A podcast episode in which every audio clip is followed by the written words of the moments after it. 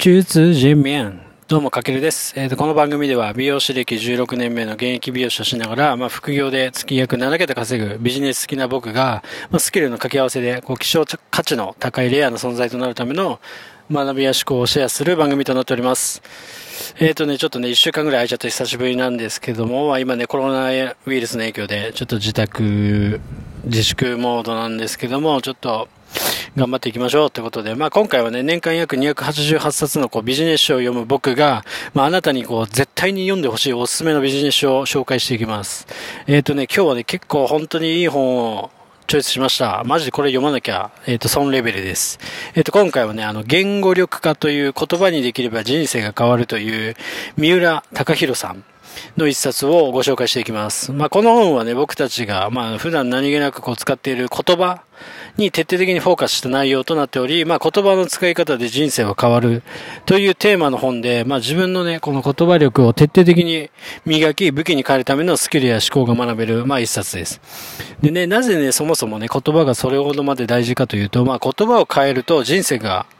変えることができるっていう、まあちょっとシンプルな方法、ことなんですけども、もちろんそれはね、この本でも言ってますし、まああと様々なこの言葉に関する本が、今、書店でも出てますけども、言葉が人生を変えるっていうフレーズはどの本でも、あの、共通して言えます。で、つまりこう、あなたがもし今ね、何も考えずに今までこう、育ってきた中で作られてきた言葉だけを使って生きているとしたら、それはめちゃくちゃ危険です。でね、もしかしたらね、あなたは今のこの人生をより良いものに変えたいと願っていても、なかなか、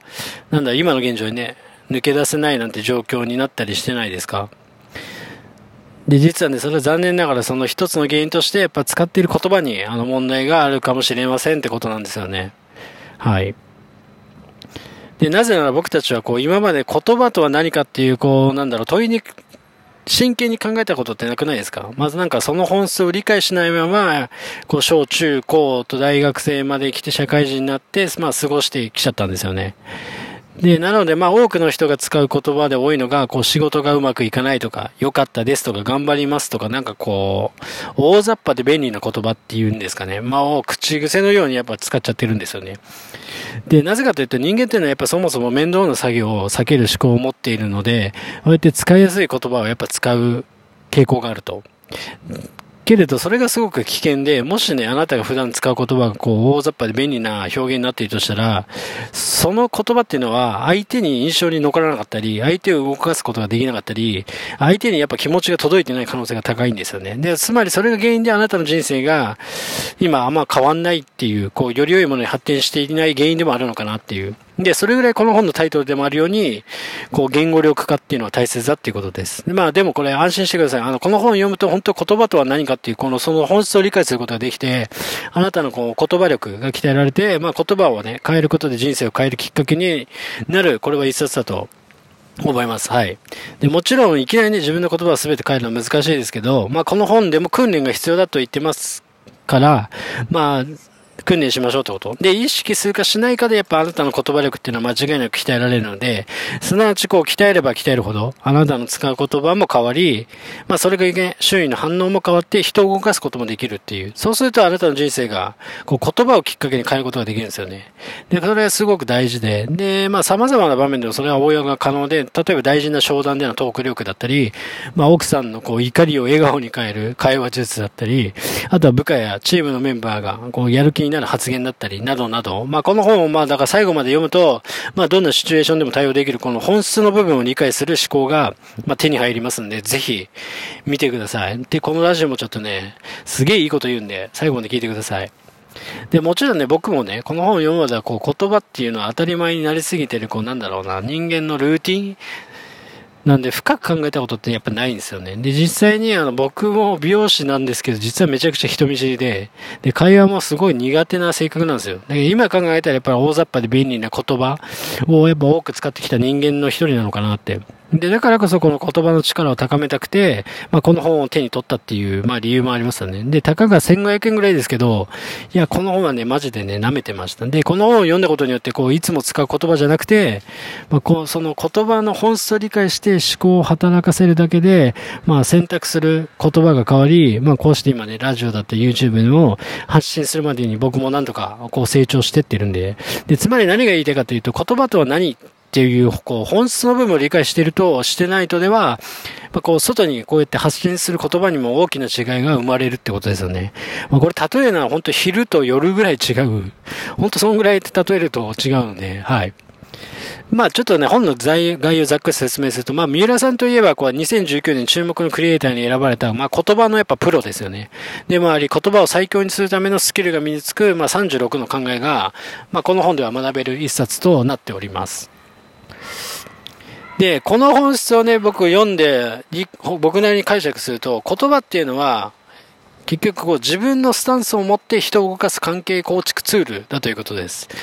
えっ、ー、とね、どういうことかというと、まずは現代のこう社会をね、背景に考えたときに、今テクノロジーの進化で、まあ未来がまあ予測しづらい時代ですよね。で、そんな時代だからこそ自分の道を切り開くのは、例えば映画をマスターしたりとか、5G を活用したり、AI を AI を活用したりではなくて、自分が使っている言葉を鍛えましょうってことなんですよ。で、この本ではそういうことも散々おっしゃってます。で、そもそも僕たちっていうのはね、生まれながらに身につけているこの言葉というのは、実はね、立派な武器となる資源で、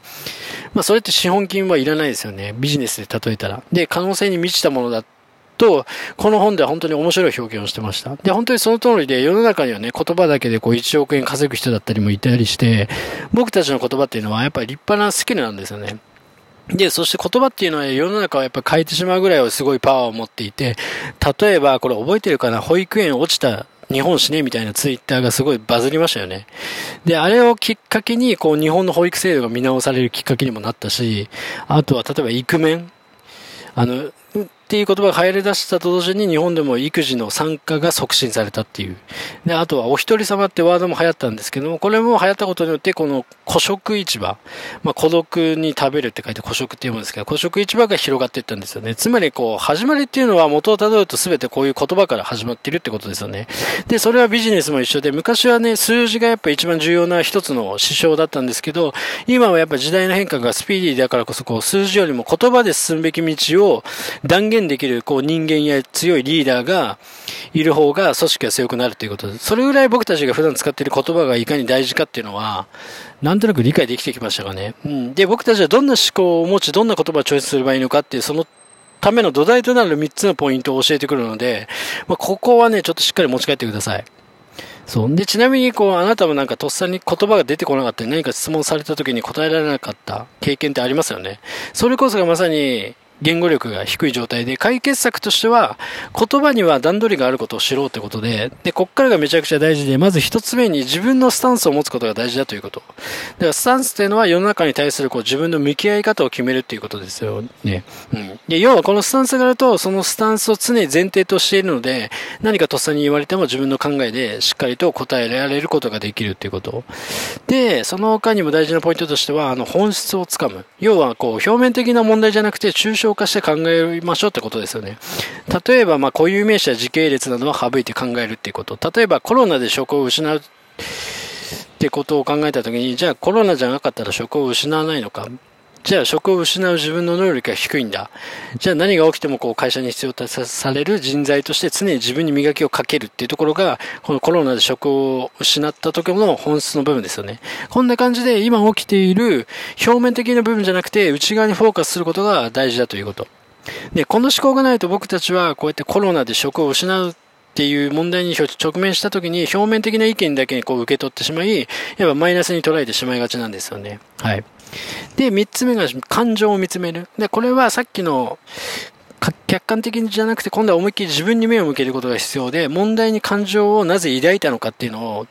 なぜを5回繰り返して、深く自分の思考を落とし込むことで見えてくる言葉を説明できるようになると、独自の言葉となり、オリジナリティが生まれるんですよね。要はさっきの例で言うと、コロナで職を失う。とした時に、例えば怖いっていう感情を抱いたとしたら、怖い。じゃあなぜ？えっと、自分もそうなるかもしれない。なぜ？自分は何の能力もないから。なんで、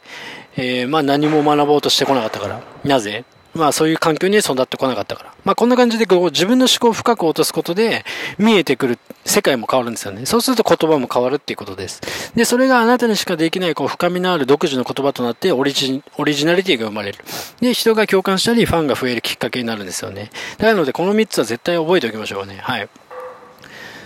で、まあ、この音でもこのポイントを料理に例えると、まあ、わかりやすいと説明しており、例えばスタンスを決めるだったら、どんな料理を作るか決めるってこと。で、問題の本質をつかむっていうのは、あの、食材を決める。で、自分の感情を見つめ直すっていうのは、調理加工をするってこと。